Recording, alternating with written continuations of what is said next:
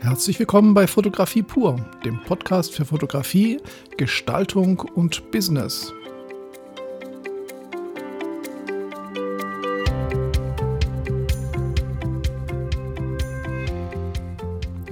Ja, mein Name ist Rüdiger Schestag und in diesem Podcast geht es um das Thema die Feedback-Falle.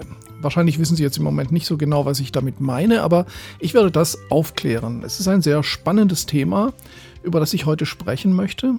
Und zwar geht es um die Geschwindigkeit des Feedbacks.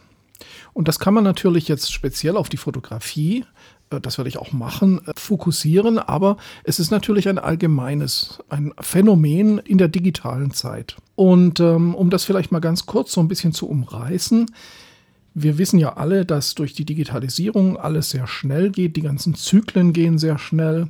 Und man hat ja zum Beispiel, wenn man ein digitales Foto macht, hat man sofort ein Feedback, also ein Bild auf dem Display, das man erkennen kann, wo man Fehler erkennt und kann die sofort korrigieren. Und das macht natürlich vieles sehr viel einfacher.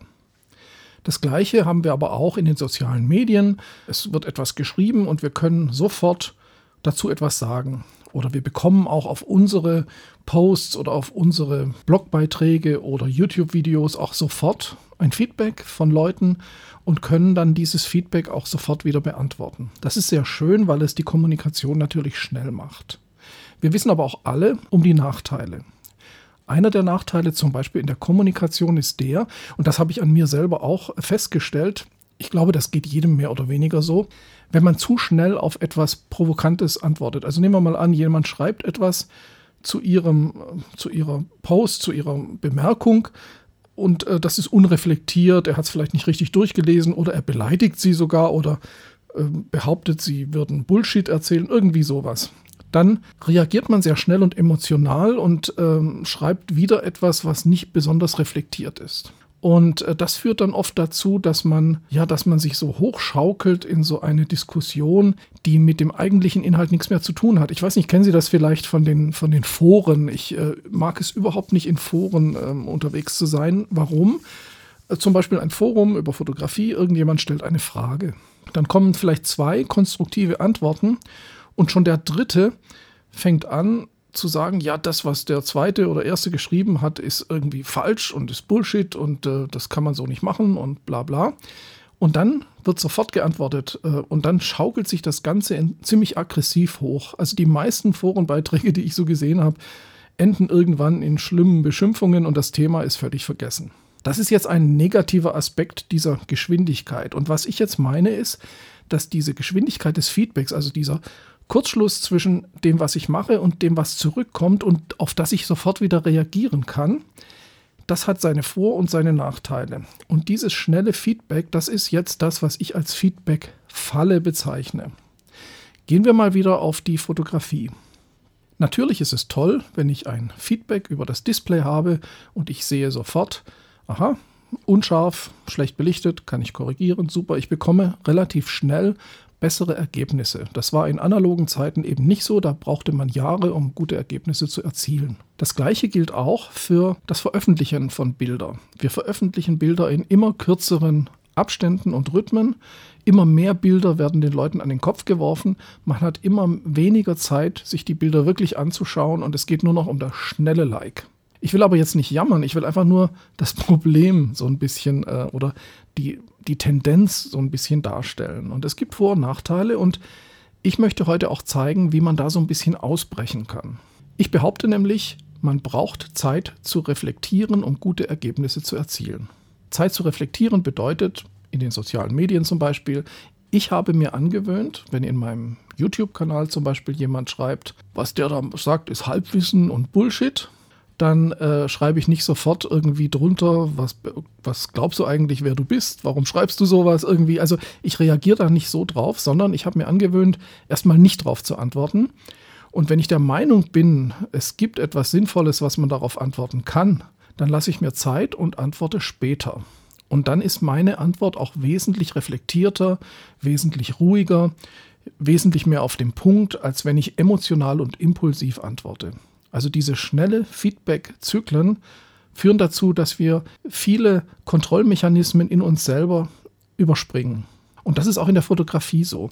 Wenn ich jetzt schnell fotografiere, schnell mein Feedback auf dem Display bekomme oder schnell ein Bild veröffentliche, dann kommt es mir auf den Moment und auf den Effekt an. Also Bilder, die im ersten Moment einen coolen Effekt drüber bringen, etwas ja, extrem auffälliges, etwas extrem buntes, schrilles, äh, etwas extrem passendes ähm, zum Zeitgeist, äh, der erntet natürlich schnelle Likes und darauf kommt es an. Und dann fehlt mir manchmal so ein bisschen der Tiefgang bei den Bildern. Und das liegt eben auch daran, dass wir in diesem ganzen Prozess, also im Fotografieren und auch im Veröffentlichen, einfach uns zu wenig Zeit zum Reflektieren lassen. Wir müssen nämlich nicht nur den Verstand, wir müssen auch das Gefühl wirken lassen und wir müssen beides in Einklang bringen.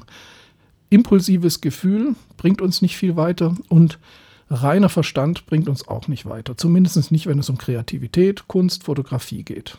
Und diese Routine der Reflexion, die müssen wir wieder einführen, sowohl in unserer Kommunikation als auch in unserer Gestaltung.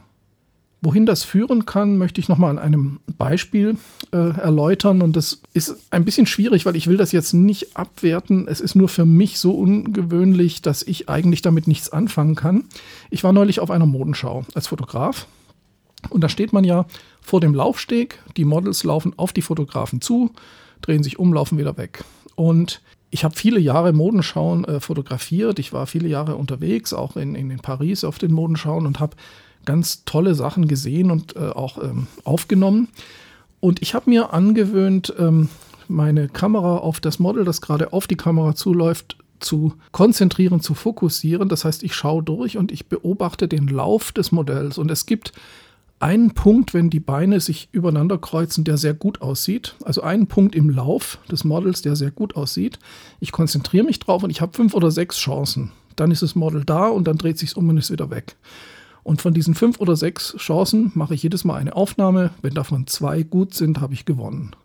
Und ich bin mittendrin gewesen, ich habe mich konzentriert, ich habe mich auf das Model, auf den Schritt des Models äh, konzentriert, auf das Laufen und habe mein Ergebnis ähm, sehr präzise gefunden. So, und jetzt war auf dieser Modenschau, auf der ich neulich war, war ein Fotograf. Wir hatten Probeaufnahmen bei den äh, Model-Laufproben gemacht. Der stellte seine Kamera auf ein Einbandstativ und als das erste Model kam, ging es los. Da kam ein Dauerfeuer, der hat also 10 Bilder pro Sekunde gemacht, solange bis das Model vor der Kamera war und hat dann losgelassen. Der hat also irgendwie 50, 60 oder 100 Bilder gemacht äh, von dem einen Model. So nach der Methode, da suche ich mir dann das Richtige raus. Ist eigentlich ganz logisch, weil es natürlich technisch äh, Sinn macht. Ja. Ähm, also ich fand es schrecklich, muss ich ehrlich sagen. Vielleicht bin ich da zu altmodisch ähm, ich möchte in das Metier rein, ich möchte mich konzentrieren.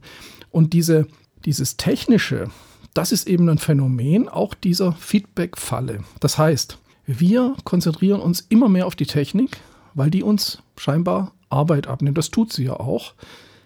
Ähm, aber das ist halt auch so, wenn wir jetzt zum Beispiel ein Foto machen und schauen das auf dem Display an, dann beurteilen wir zum einen den ersten Eindruck, also den schnellen Effekt, und wir können natürlich auch reinzoomen. Ja, wir können also sehen, ist das Bild scharf?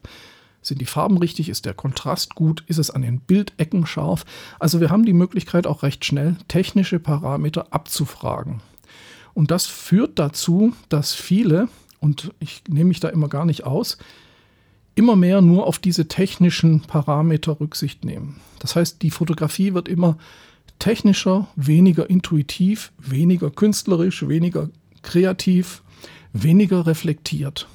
Und diese Techniklastigkeit, die eben auch in diesem Dauerfeuer eben zur, zum, zur Geltung kam, wo man sich gar nicht mehr auf das Motiv konzentriert, sondern einfach nur, ja, das könnte auch ein Computer machen, einfach 10 Bilder pro Sekunde oder die Roboter. Und dann muss man halt aus 10.000 Bildern eins raussuchen, das ist Arbeit, aber es geht natürlich. Ist aber überhaupt nicht meine Herangehensweise an die Fotografie. Und jetzt möchte ich Ihnen zwei Methoden vorstellen, wie sie so ein bisschen aus dieser Feedback-Falle in der Fotografie rauskommen.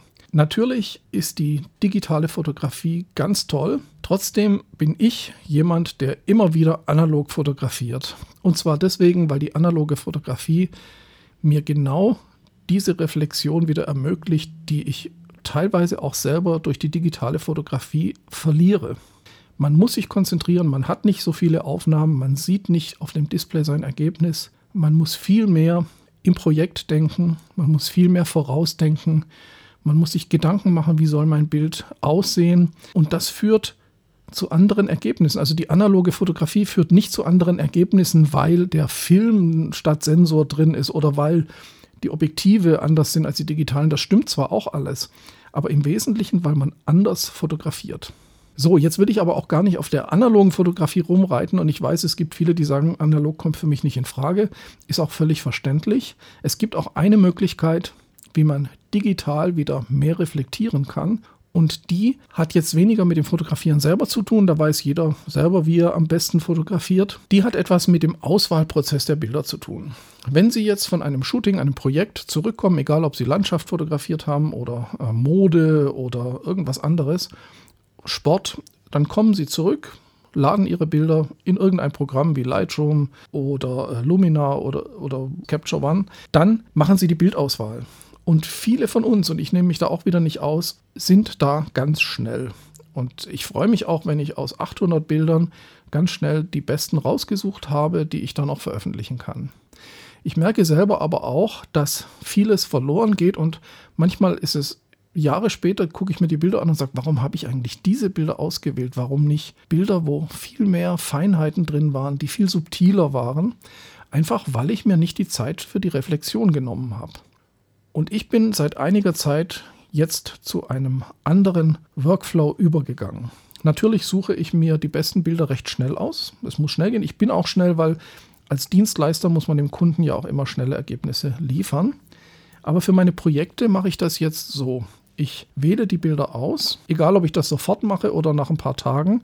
Wenn Sie 800 Bilder aussuchen, spielt es keine Rolle, wie viel Sie Zeit verstreichen lassen. Dadurch wird es nicht besser. Ich wähle mir aber jetzt nicht die Nehmen mal an, ich will vier Bilder oder fünf Bilder veröffentlichen. Dann äh, suche ich mir vielleicht 40 oder 50 Bilder aus, die alle in meinen engeren äh, Auswahlkreis kommen und wo ich noch nicht so genau weiß, welche wirklich das rüberbringen, was ich denke. Und diese Bilder, die drucke ich mir jetzt so in 5 cm Größe auf meinem Laserdrucker aus und schneide sie aus. Also ich drucke dann so 15 Bilder auf eine Seite, äh, schneide die aus, das ist keine Fotoqualität so im super äh, professionellen Sinne, sondern die Bilder sind einfach auf dem Laserdrucker in Farbe völlig gut erkennbar. Und ähm, die schneide ich mir aus und lege sie auf einen Tisch. Jetzt habe ich hier 50 Bilder und jetzt schaue ich drauf und sage, oh, die drei Bilder nebeneinander, das sieht gut aus. Das, jedes einzelne ist vielleicht nicht das beste Bild, aber die drei Bilder ergeben einen ganz tollen Zusammenhang, ein Triptychon, eine grafische oder inhaltlich spannende Serie. Und dann lasse ich die aber liegen und ich spiele ein bisschen rum wie so ein Schachbrett. Mal die beiden Bilder zusammen, mal die drei, mal die vier zusammen. Und wenn ich das so ein paar Stunden, manchmal sogar zwei, drei Tage lang mache, dann kristallisieren sich die Bilder heraus, die tatsächlich auch aus der Tiefe raus wirklich das äh, widerspiegeln, was ich wirklich aussagen will. Und das sind dann nicht immer die erste Wahlbilder. Und diese analoge, also indem ich eben analog gedruckte Bilder auf einen Tisch lege und nicht in Lightroom irgendwie die zusammenschiebe, die geben mir eine ganz gute Möglichkeit der Reflexion. Und ich habe mir dann, und das fand ich so toll, äh, habe ich bei jemand anders gesehen, ich habe mir dann so in so einem Kunsthandel, äh, ja, Kunstzubehörhandel, habe ich mir so ein Hardcover-Buch gekauft mit Aquarellpapier drin, das sind so schön wertig gebundene Bücher, die sehr dickes äh, Kunstpapier haben. Und ähm, klebe mir jetzt die Auswahl der Laserdrucke so in dem Buch auf eine Seite, wie ich sie kombinieren möchte. Notiere mir das Datum und welches Modell das war und so ein paar Informationen. Und habe jetzt gedruckt mein Layout und kann jetzt vielleicht sogar noch Feinheiten dran ändern.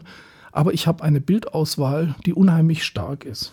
Und der Nebeneffekt, ein schöner Nebeneffekt ist, ich habe jetzt ein wunderbares Fotoprojekt Tagebuch, wo meine ganzen Auswahlbilder der letzten, ja, inzwischen sechs, acht Monate drin sind, in der ich immer wieder blättern kann, was ich denn alles so in letzter Zeit gemacht habe. Und das ist wunder wunderschön, das ist sehr analog, obwohl wir digital fotografieren.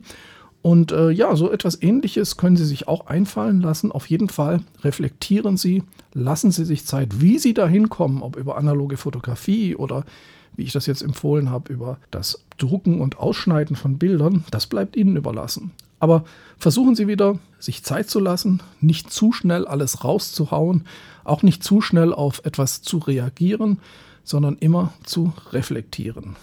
Kommen Sie aus der Feedback-Falle wieder raus. Ja, und äh, das war's für diese Woche. Ich äh, hoffe, ich konnte Ihnen ein paar Anregungen geben und ähm, wünsche Ihnen eine gute Woche und wir sehen uns oder hören uns dann beim nächsten Podcast Fotografie pur.